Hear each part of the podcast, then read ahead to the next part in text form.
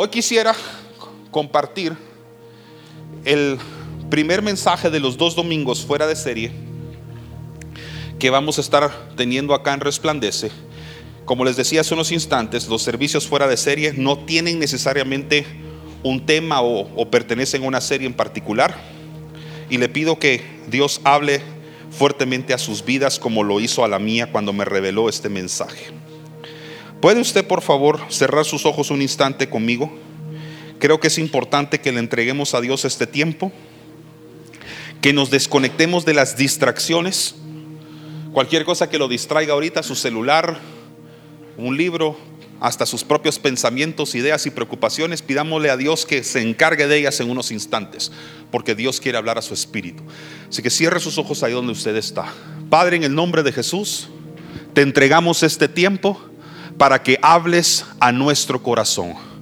Sabemos, Señor, que la fe viene por el oír, el oír la palabra de Dios. Hoy la vamos a escuchar, la vamos a leer y la pondremos en práctica.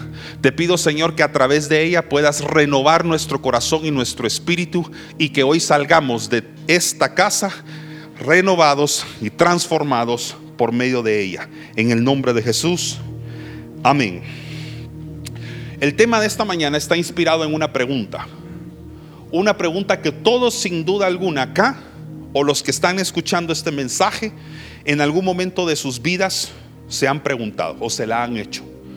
Estoy seguro que cuando la pronuncie, usted se sentirá totalmente identificado con ella. El tema de esta mañana se titula ¿Qué está pasando? ¿Qué está pasando? What's going on? ¿Alguna vez ha hecho usted esa pregunta? Cuando no entiende algo que está ocurriendo y dice, ¿qué está pasando? Sus expectativas cambiaron debido a los acontecimientos que están alrededor de su vida y usted dice, ¿y esto de dónde salió? ¿Qué está pasando? Una pregunta similar se hacía al pueblo de Dios cuando había salido de Egipto y cruzaban el desierto hasta la tierra que Dios había preparado para ellos. Y en medio de todo lo complicado que fue ese tiempo desértico, Dios toma una decisión y les manda maná del cielo, pan del cielo. Y dice la Biblia que cuando ellos se despertaban y miraban, seguramente la primera vez que lo vieron, y miraban ese pan que amanecía sobre el suelo, se acercaban y se preguntaban, ¿qué es esto? Me imagino que en sus mentes más de alguno pensó también, ¿qué está pasando? ¿Qué es lo que está pasando? Dios nos sacó de la esclavitud para llevarnos a una tierra de libertad. Pero ¿qué es lo que está pasando? El desierto es un escenario donde muchas personas caen en confusión, en dudas, en inquietudes, pruebas y tentaciones también como las que atravesó Jesús cuando estaba en el desierto. El desierto es un escenario sin duda muy incómodo. Y tal vez usted no está pasando un desierto natural o físico, pero está atravesando una temporada de su vida donde se pregunta, ¿qué está pasando? Esa pregunta puede surgir como resultado de cosas malas o adversas que están ocurriendo en su vida. Y déjeme decirle que también puede ocurrir en momentos de bendición y tremenda prosperidad donde pasan cosas tan buenas que usted aún así se pregunta, ¿qué está pasando? O sea, no necesariamente vamos a limitarnos a hacer esa pregunta cuando las cosas están saliendo mal. Cualquiera que aquí ha presenciado milagros sobrenaturales ocurrir en su vida. El favor de Dios. Aquel milagro que ocurrió que usted ni siquiera estaba pidiendo y de pronto, o esperando y de pronto, sucedió, también se ha hecho esa pregunta. ¿Qué está pasando? Y entonces, como decía hace unos instantes en la alabanza y la adoración, entramos en una zona de asombro. Asombro. Nos quedamos sin palabras porque no sabemos describirle a las personas lo que ocurre. La gente se llega a su vida y le pregunta, ¿qué está pasando? No sé, no lo entiendo. Inspirado en esa pregunta, quiero predicarles un mensaje que sirva para poder entender cuáles son las acciones, las actitudes que un cristiano debe tomar en el momento en que está atravesando una temporada de su vida donde esa pregunta impera en su pensamiento. ¿Qué está pasando? Yo pensé que iba a tener un buen año. Lloré por salud para mi familia y algunos se enfermaron. Lloré por prosperidad para mi negocio porque lo acabamos de fundar. Invité al pastor y a los hermanos para que oraran y ungieran el nuevo negocio emprendimiento. ¿Y qué está pasando? Le dije al Señor que le iba a servir y le pedí que se encargara de ciertas cosas en mi vida que me incomodaban. Estoy sirviendo, pero las cosas no necesariamente están como yo esperaba. ¿Qué está pasando? Entonces hoy les vamos, hoy vamos a aprender cuatro, cuatro actitudes que deben imperar en nuestro corazón cuando estamos en una zona donde decimos qué está pasando. Y aquí va la primera y más importante de todas. Perdón que suene tan lógica, pero si no empiezo ahí, ¿dónde comienzo? Número uno, ore. La primera es oración. La primera actitud, lo primero que debe hacer una persona cuando está ante una circunstancia en la que se pregunta, ¿qué está pasando? Es ore. Pídele a Dios que le dé revelación o entendimiento o desahóguese con él. Todos los que estamos acá sabemos que orar es hablar con Dios, ¿sí?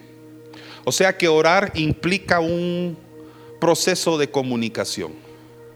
La mayoría de personas que no conocemos a Cristo o que por un instante olvidamos lo que Cristo es para nuestras vidas, entramos en la primera zona de la comunicación.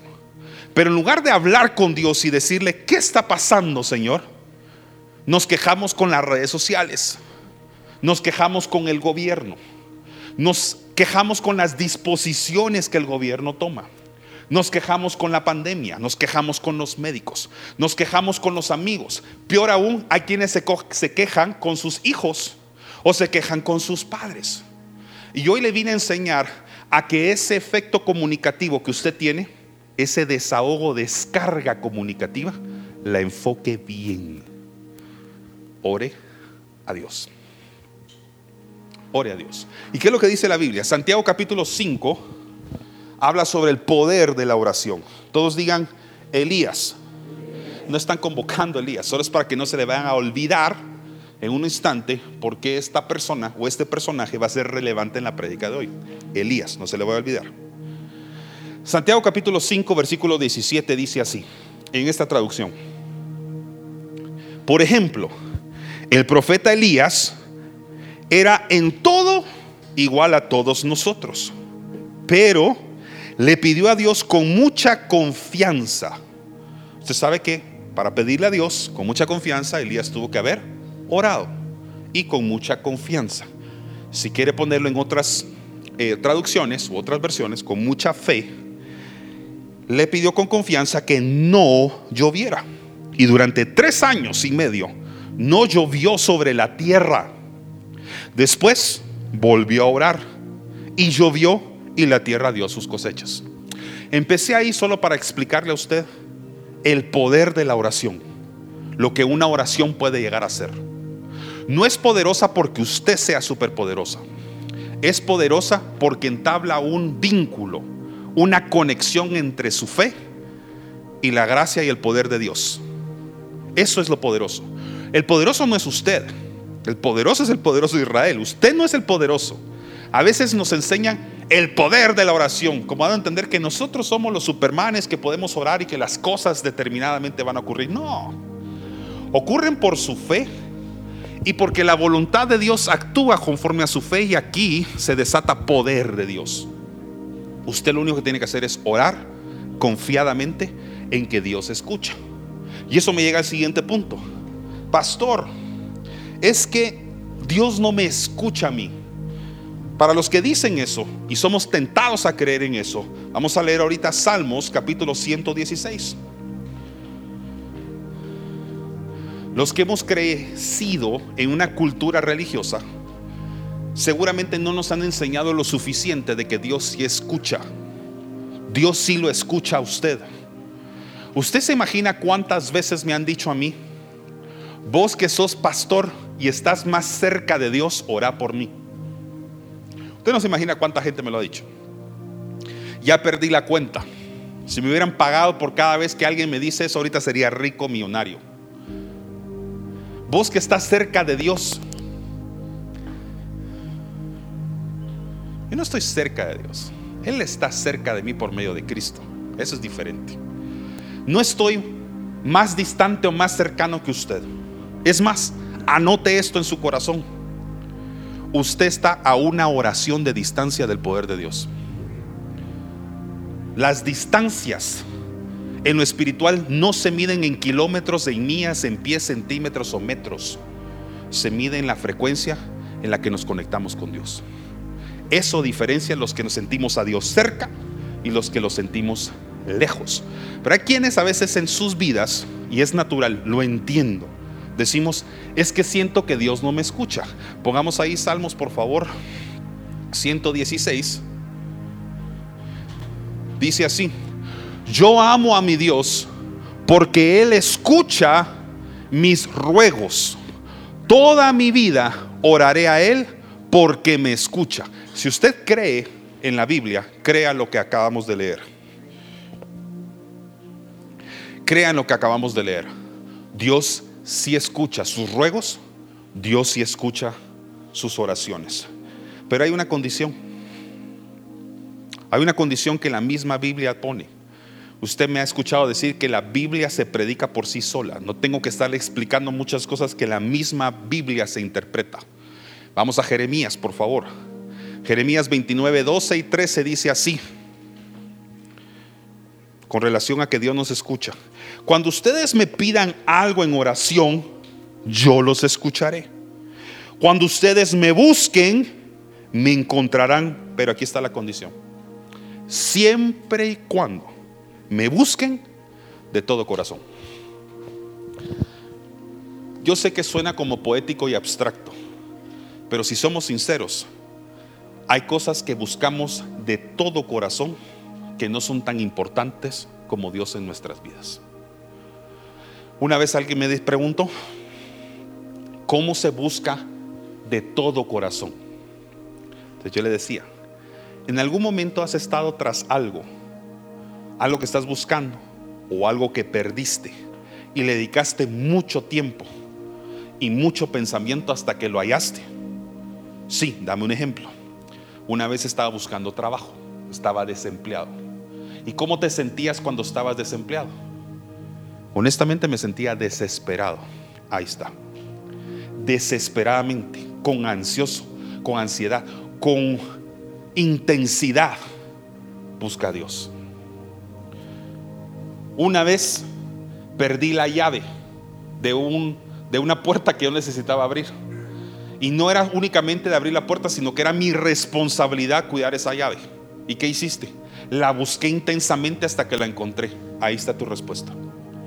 O sea, enfocamos muy bien la búsqueda intensa de las cosas, pero cuando se trata de, lo espiritual pensamos que es únicamente de agachar la cabeza, tal vez repetir un Padre Nuestro una o dos veces y ahí se queda. No, es más allá de solo, solo eso.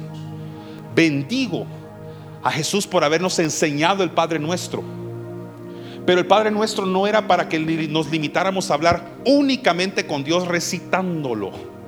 De hecho, cuando los discípulos le piden a Jesús, enséñanos a orar, la respuesta de Jesús no es, oren solo esto.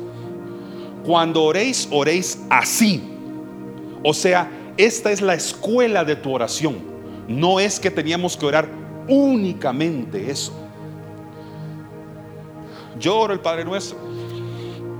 Canto el Padre Nuestro. Hay canciones que se han escuchado de eso. Pero Dios no quiere que te limites únicamente a hablar con Él con esas palabras. Que salga lo que hay de tu corazón. Habla con Él. Buscar de todo corazón es con las mismas energías, con las mismas fuerzas y expectativas que esperabas buscar o encontrar aquello que perdiste aquella oportunidad, aquella bendición y aquel privilegio con la misma intensidad busca a Dios. Eso es el poder de la oración. Así que paso número uno, cuando te preguntes, ¿qué está pasando? ¿Por qué es que ocurrió esto en mi familia, en mi negocio, en mi empresa, en mi salud, en mis finanzas? No lo entiendo. tal vez escapó de tus manos, ni siquiera fue tu responsabilidad. ¿Cuántas personas no se han enfermado y dicen, pero me cuidé? Yo me protegía y aún así me enfermé. Entonces me pregunto, ¿qué ocurrió? ¿Qué está pasando? Solo manténgase orando. Paso número uno, ore. Todos digan orar. Entonces vamos a la segunda zona. Después de que ya te descargaste, te desahogaste, hablaste con Dios, entramos a la segunda zona, una, una zona que yo denomino respirar. Respire. Usted sabe que cuando una persona entra en pánico, se desmaya, por ejemplo, muchas de las cosas que los socorristas a veces nos recomiendan es que lo dejemos respirar. Espacio. ¿Sí? No sé cuántas veces a usted le ha entrado cierto nivel de ansiedad y lo primero que siente que se le va es el aire. Entonces viene la gente y dice, respira, respira. Y lo más curioso es que a veces peor se pone uno. La vez pasada leía una, una frase que me compartió un amigo. Me imagino que humanamente tiene mucha razón. La frase decía como título, cálmate. Dice, la palabra que ha calmado a cero personas en el mundo entero. ¿No le ha pasado? Que usted le dicen, cálmate. Y usted peor se pone. Es porque usted está recibiendo un tipo de calma que realmente no va a provocar nada. Yo estoy hablando de una calma que solo Jesús puede producir. El que puede calmar una tormenta, una tempestad en medio del mar donde muchas personas están por morir. Esa calma es la que me refiero. La calma que podía provocar la oración de Isaías. Mucha lluvia, cálmese. Paraba de llover. Falta lluvia, llueva y caía la lluvia. A ese tipo de calma me refiero yo. Respire respirar. ¿Y por qué respirar es más importante de lo que usted se imagina? En primer lugar, porque tendríamos que ir al griego original de la palabra ánimo. Y sí le voy a pedir que preste atención a eso para que entienda los versículos mejor.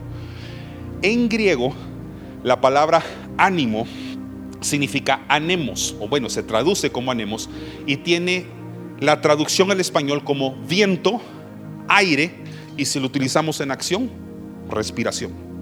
Anemos. De ahí viene la palabra ánimo. ¿Entendimos eso bien? Porque entonces va a tener mejor o más revelación lo que vamos a leer ahora. Veamos por favor Santiago capítulo 34. Perdón, Salmos. Salmos 34 versículos 17 al 20.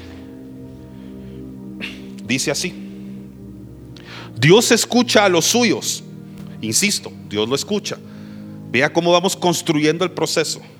Y los libra de su angustia Dios siempre está cerca para salvar a los que no tienen ni ánimo ni esperanza. Por eso, respire.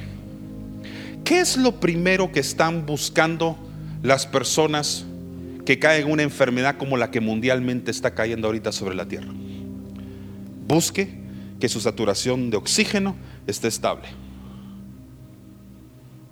Mire a cuánto nos aferramos a la vida tratando de respirar. Y sabemos que ahí está la vida. Y que sin la respiración, sin el ánimo, sin ese valor energético provocado por algo que Dios mismo hizo, que se llama aire, nosotros podemos morir. Es cuando estamos en una circunstancia donde dice, ¿qué está pasando? Lo primero es respire. Respire. Y para eso espiritualmente se utiliza la palabra ánimo. No pierda el ánimo. Ánimo no es lo que el mundo enseña. Ánimo no son porristas que vienen a Siquitibín, a la bim bombán. Eso no es ánimo. Ese no es el ánimo al que me estoy refiriendo. En todo caso, si su mente fluía por ahí, su, imaginación allá estaba a cheerleaders o porristas ahí haciéndole porra a Siquitibín, pues en todo caso, que sean ángeles que van, vienen del cielo no necesariamente disfrazado de cheerleaders, pero ángeles que vienen del cielo para fortalecerlo a usted cuando se le está, yo sé que da risa, pero en serio, que se le está acabando las fuerzas. Jesús estaba orando en el Getsemaní. Y la parte más, para mí, asombrosa de esa oración es que dice que un ángel descendió del cielo y fortalecía a Jesús. Le estaba dando ánimo a Jesús, porque sus horas más intensas antes de la muerte en la cruz estaban por llegar. Ánimo, el ánimo que solamente a través de Dios puede usted recibir. Entonces, por eso lo primero es orar y luego es aprender a respirar. Sí es importante a veces ayudar a calmar a las personas. Cuando están preguntándose qué está pasando, dígale, respira. Respirar es tomar un tiempo para poder meditar, tratar de entender lo que está ocurriendo, esperar pacientemente a que Dios le revele lo que va a ocurrir. Si usted no pasa por el ánimo, no pasa por la respiración, Dios va a querer hablar, actuar y usted no lo va a entender. Es como cuando un niño está sollozando. ¿Qué es lo que un papá naturalmente le dice? Cálmate, calm down, baje. Porque cuando está en berrinche, no entiende lo que mamá y papá están diciéndole. Y puede ser que mamá y papá tengan la solución para el niño. Pero está sollozando tan intensamente que no entiende. Hasta que no se calma, no entiende que papá y mamá tienen todo bajo control. Hasta que usted no se calme, no va a entender que Dios ya lo tiene bajo control, que está en sus manos. Así que respiren. Voy a de una vez a primer libro de los reyes, no sé si me lo pueden poner de una vez. Les dije hace unos instantes que recordaran el nombre del profeta. ¿Cuál fue? Pasaron la clase. Pusieron atención. Vamos a la historia de este hombre que podía orar para que lloviera o podía orar para que dejara de llover. O sea, la oración de este tipo era poderosa. Este profeta tenía de verdad una oración intensa. Imagínense la autoridad que tenía para poder determinar que pare de llover o que comience a llover. Pues de ese profeta vamos a leer ahorita. Primer libro de los Reyes, capítulo 17, una de mis historias favoritas del Antiguo Testamento dice así. Un poco después, el hijo de la viuda se enfermó. No sé cuántos entienden esta historia ahora que la estoy pensando. Elías está siendo huésped en la casa de una viuda. Y acaban de ocurrir varios milagros en la vida de Elías como en la vida de la viuda. No sé si recuerdan a ustedes que la viuda no tenía ni siquiera para dar de comer y todavía Elías se le ocurre decir, prepárame para mí y vas a tener suficiente y el milagro ocurre. Algunos de ustedes ya conocían esa historia. Y también acaba de ocurrir otro milagro en la vida de Elías. Es alimentado por los cuervos. O sea, yo no sé si en un momento usted ha tenido hambre a tal sobrenaturalidad que cuervos se acercan para llevarle a usted carne y comida. Eso tiene que ser impresionante, milagroso. En ese escenario, en esa atmósfera de historia, está ocurriendo esto. Ahora sí leámoslo bien, por si acaso alguien no entendía el contexto. Un poco después, el hijo de la viuda se enfermó. Este era un hijo que, por cierto, la viuda ni siquiera había pedido. Era un hijo que había sido concedido por milagro de Dios y porque el profeta había sido utilizado en oración para que esa mujer tuviera hijo. Si es viuda, ya perdió un esposo. Pues eso no es gran revelación, eso es, o sea, es semántica sencilla, ¿ya? No es así como, wow, no, eso es, eso es semántica práctica, ¿no? Viuda, en viudez significa que ella había perdido a su marido. Y ahora miren lo que está pasándole a su hijo. Un hijo que ella ni siquiera había pedido, pero obviamente con gratitud de plano recibió. Entonces, un poco después el hijo de la viuda se enfermó. Su enfermedad era tan grave que dejó de, ¿qué dice ahí? Ah, se le fue el aliento, se le fue el ánimo, se le fue la energía, dejó de respirar. Presta atención a eso. Entonces la mujer le dijo a Elías, profeta, ¿qué tienes en mi contra? ¿Has venido a recordarme mis pecados y a castigarme con la muerte de mi hijo? Ok, ok, paremos ahí un ratito, por favor. Qué interesante que la crisis haya venido justo después de varios milagros que ocurrieron. Y le doy gracias a Dios que se haya ocurrido acá. Porque a veces tenemos la expectativa de que como estamos en victoria, victoria, milagro tras milagro, entonces de plano que así se va a quedar.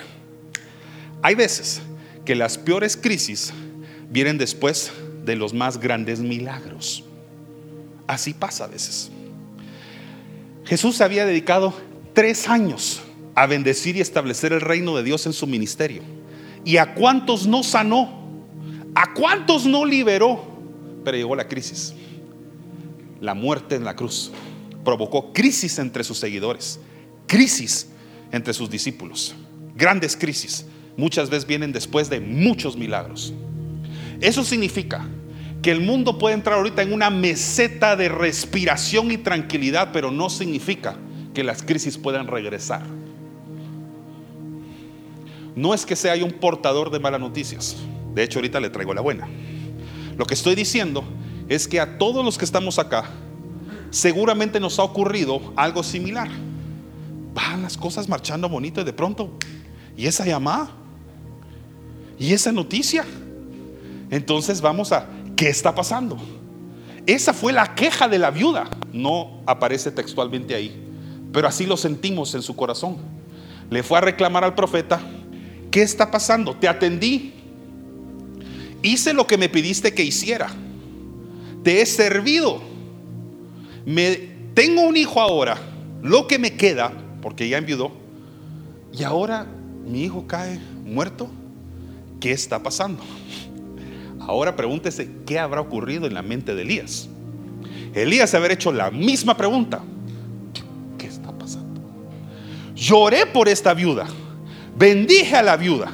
Ella se pregunta qué está pasando y me lo reclama a mí. Y ahora viene Elías y seguramente ora, y lo vamos a leer en unos instantes, y le dice al Señor, en otras palabras, pero en su corazón es, ¿qué está pasando? Yo era un profeta, mejor dicho, soy profeta, oré por este milagro, oré para que ella fuera bendecida, y ahora ella se pregunta qué está pasando, y créame que yo te pregunto a ti, ¿qué está pasando? Así se siente un pastor. Cuando ha orado por una oveja, que ha sido bendecida por tantas cosas. Y luego ahora viene la oveja con tono de reclamo y le empieza a preguntar a Dios o al pastor, ¿qué está pasando, pastor? ¿Qué ocurre?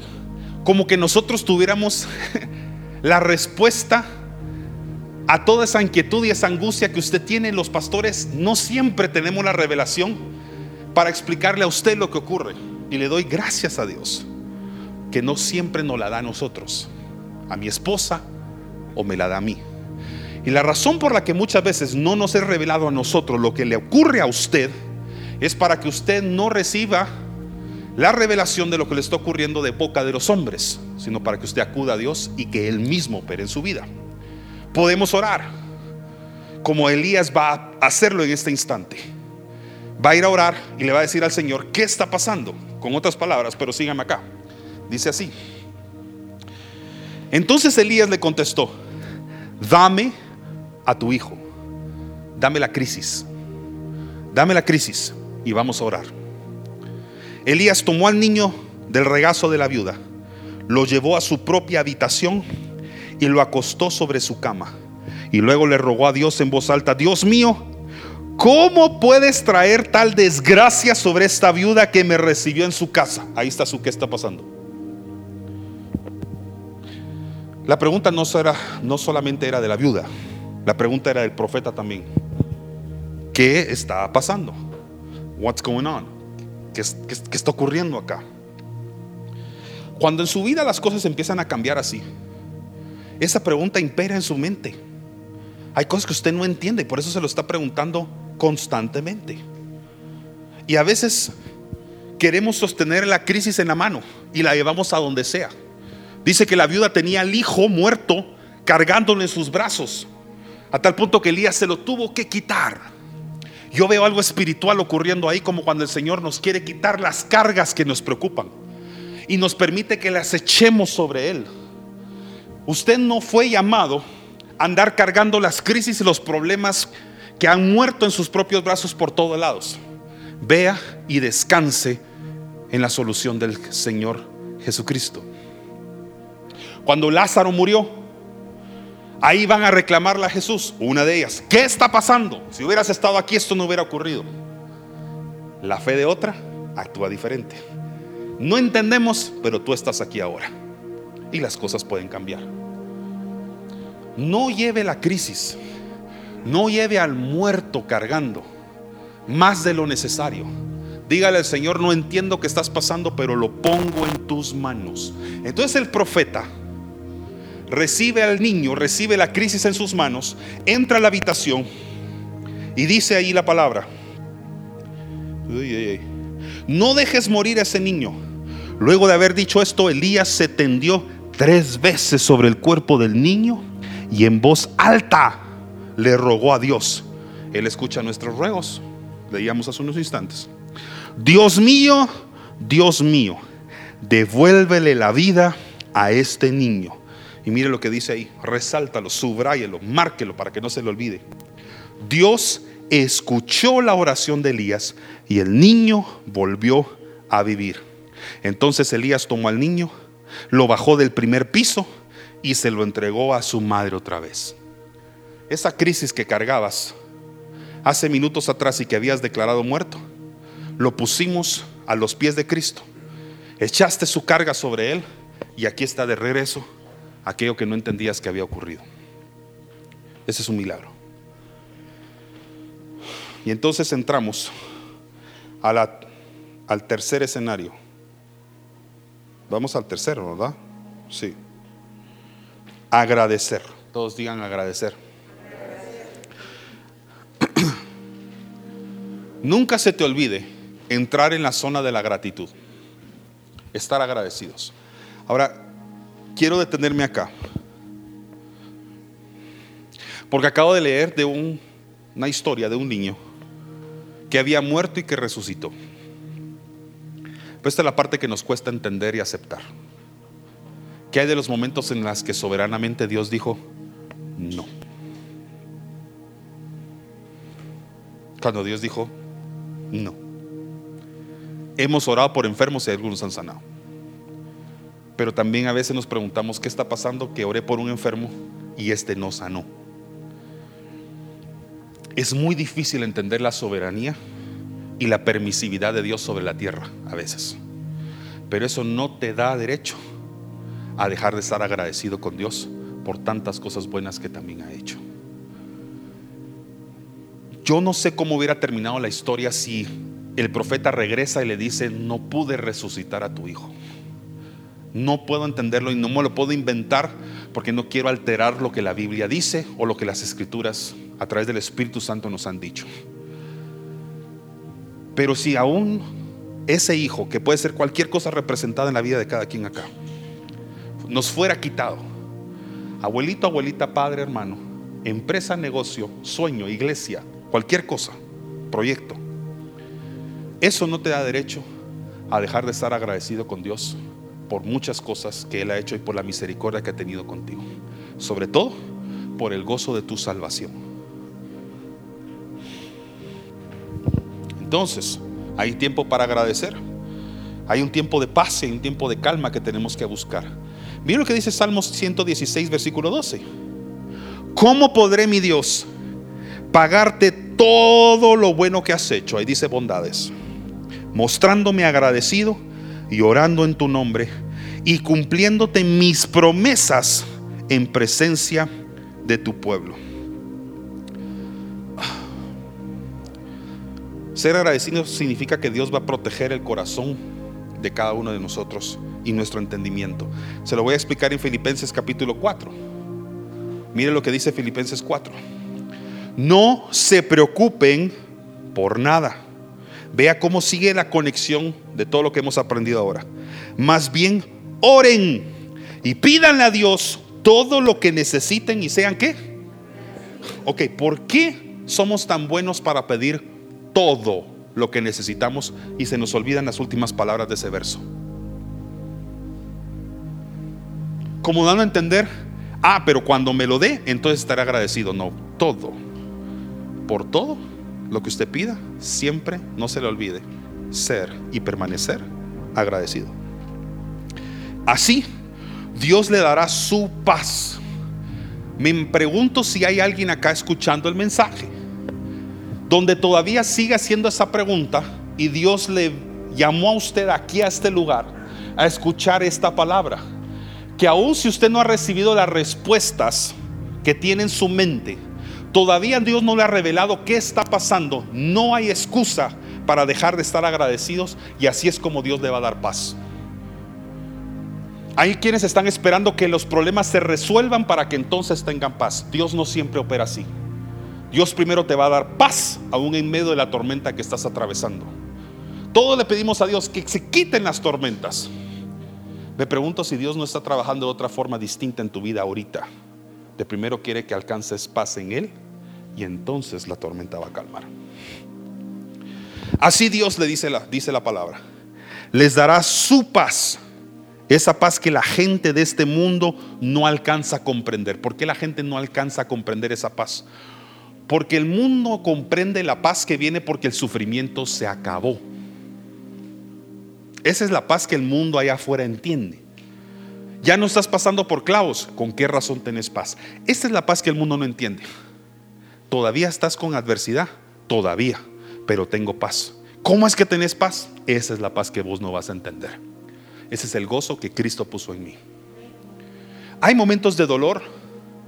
Va a haber sufrimiento. Posiblemente va a haber llanto y lamento. Gracias a Dios hay una hay un libro en la Biblia que se llama precisamente así, Lamentación. Pero también viene Salmos para poder cantar y alabar al Señor. También hay cantar de los cantares, poemas ahí para poder permanecer agradecido. Está la vida de Job, ahí está el libro de Job. Alguien que lo perdió todo, pero no perdió su fe y su gozo en Dios. A pesar de que muchos querían quitárselo. Es que nada robe la paz que Dios puso en usted. Así que Dios les dará su paz, esa paz que la gente de este mundo no alcanza a comprender, pero que protege, ¿qué dice ahí?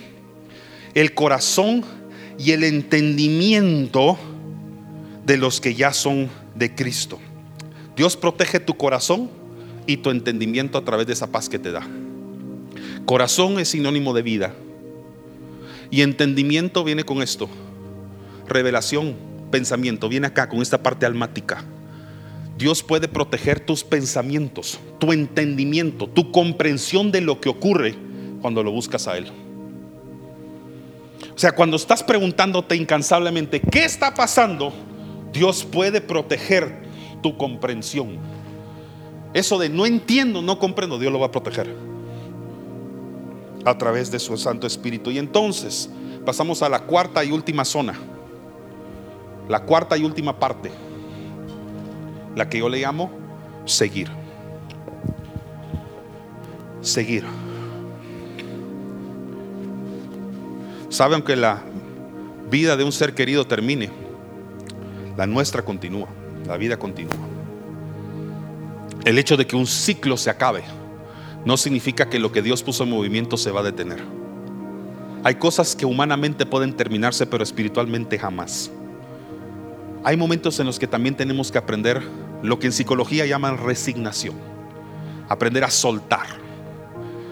Podemos aferrarnos y abrazar a las personas que en vida tenemos alrededor nuestro, pero tarde o temprano, algún día posiblemente ya no están. Aprovecho para decirle, viva cada día como si fuera la última vez que va a ver a la persona con la que hoy está.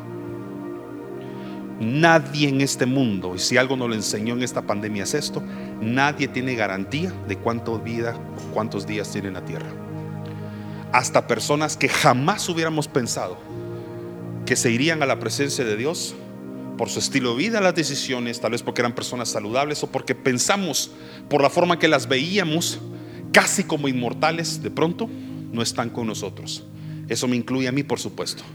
Tenemos que ser muy respetuosos y agradecidos de la vida que Dios nos dio y cada minuto en la tierra.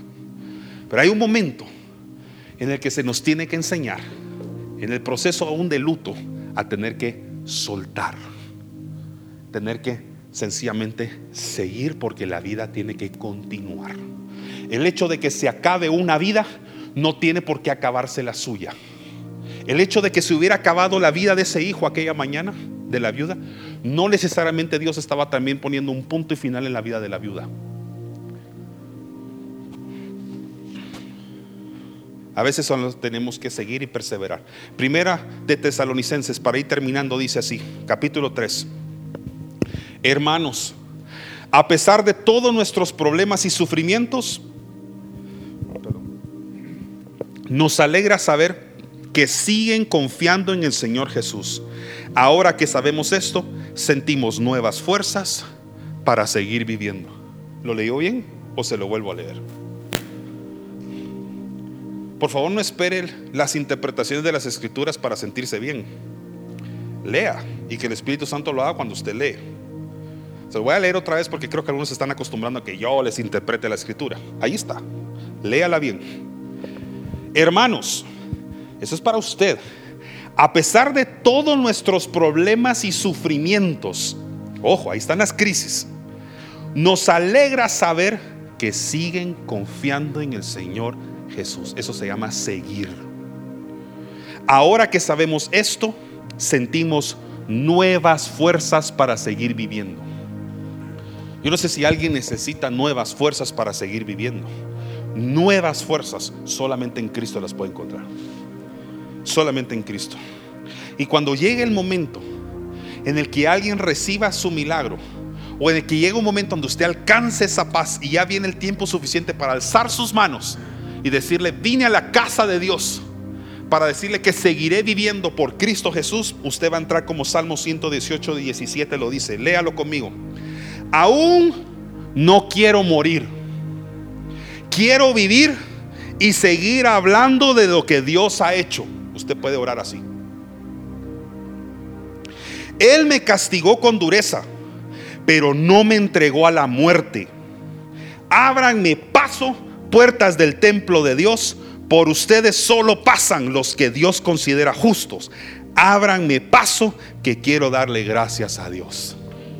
Hay un momento en el que usted le va a decir, crisis, problemas, gente, quítense porque yo le voy a dar las gracias al Señor. Aunque el mundo no le entienda, como mi corazón está agradecido en medio de la crisis, yo ya recibí esa paz que el mundo no entiende y vine a darle gracias a Dios. Usted tiene derecho bíblico de poder decirle al Señor, no quiero morir. No quiero que eso se acabe. Pero si se acabara, aunque el mundo no lo entienda, nada perderá o nada robará mi gozo ni mi amor por ti.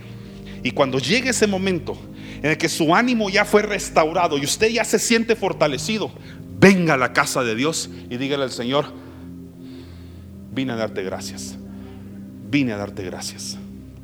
Porque vi la muerte pasar, atravesé los valles de sombra de muerte y aunque por un momento tuve temor, tú siempre estuviste conmigo. Amén.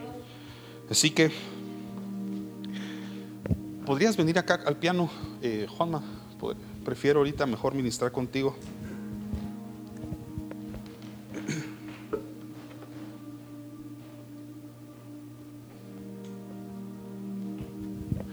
Quiero dejarte algo.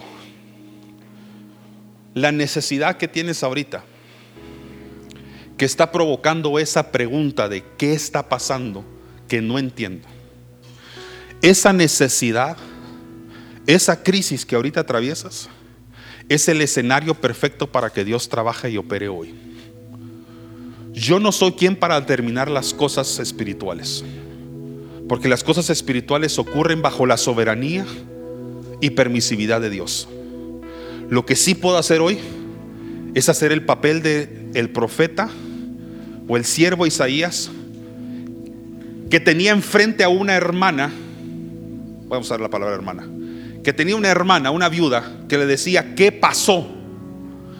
Ella no entendía y francamente Elías no se lo pudo responder, pero sí supo hacer lo correcto, ir a orar. Yo no puedo explicarte las crisis que estás atravesando. Yo no puedo darte una explicación mucho menos científica o médica de por qué estás enfermo, te enfermaste, a quién se enfermó, por qué el negocio se cerró. No te lo puedo explicar como a veces tampoco te puedo explicar la prosperidad. No te puedo explicar cómo es que a ti te fue muy bien en las cosas que emprendiste. Cómo es que a ti te fue muy bien en términos de éxito en la empresa que acabas de comenzar, en el ministerio, en los sueños que acabas de tener. No lo puedo explicar pero sí puedo hacer algo. Puedo orar. Entonces va a llegar a veces tu esposa, tu esposo. Va a llegar tu hijo, tu hija. Y te va a decir, mami, ¿qué está pasando?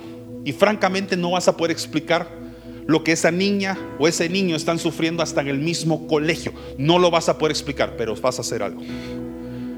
No te puedo decir ahorita lo que ocurre, pero sí vamos a hacer algo juntos. Vamos a orar. Voy a hablar ahorita en un lenguaje que es muy espiritual para mí. I don't understand what's going on. We can't understand what's going on. We can't understand what's happening. But we're going to pray. Y le vamos a pedir a Dios que tome control de esto. No te puedo decir cómo va a terminar esto. Dios puede sanarte como Dios puede tomar otra decisión. No lo puedo hacer. Lo que sí puedo hacer ahorita es orar.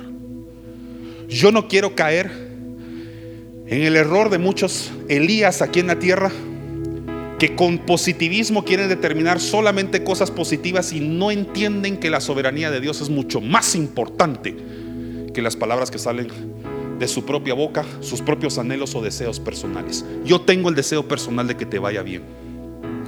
Yo tengo el deseo personal humano de que sanes, pero no puedo provocar el cambio en la soberanía completa y gobernativa de Dios en la tierra. No lo puedo hacer, pero sí puedo orar. Así que en este instante yo voy a orar, hacer una oración para que ese hijo representado en cualquier crisis o problema que tú tienes en tus manos que te hace preguntarle al cielo, ¿qué está pasando? Recibas de parte de Dios una respuesta. Porque yo no la tengo honestamente. Para todos no, pero Dios sí. Cierra tus ojos ahí donde tú estás.